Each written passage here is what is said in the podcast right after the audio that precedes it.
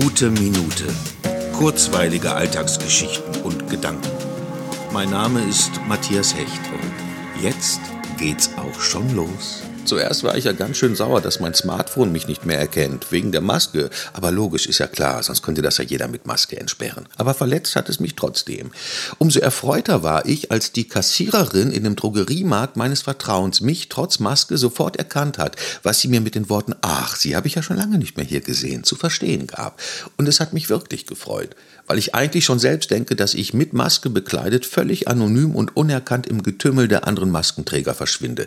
Ich rechne gar nicht damit, dass mich irgendwer erkennt. Neulich aber hat mir jemand zugenickt. Ich nickte zurück und sagte, ach guck, trotz Maske erkannt. Daraufhin erwiderte er nichts mehr und ging grußlos seiner Wege.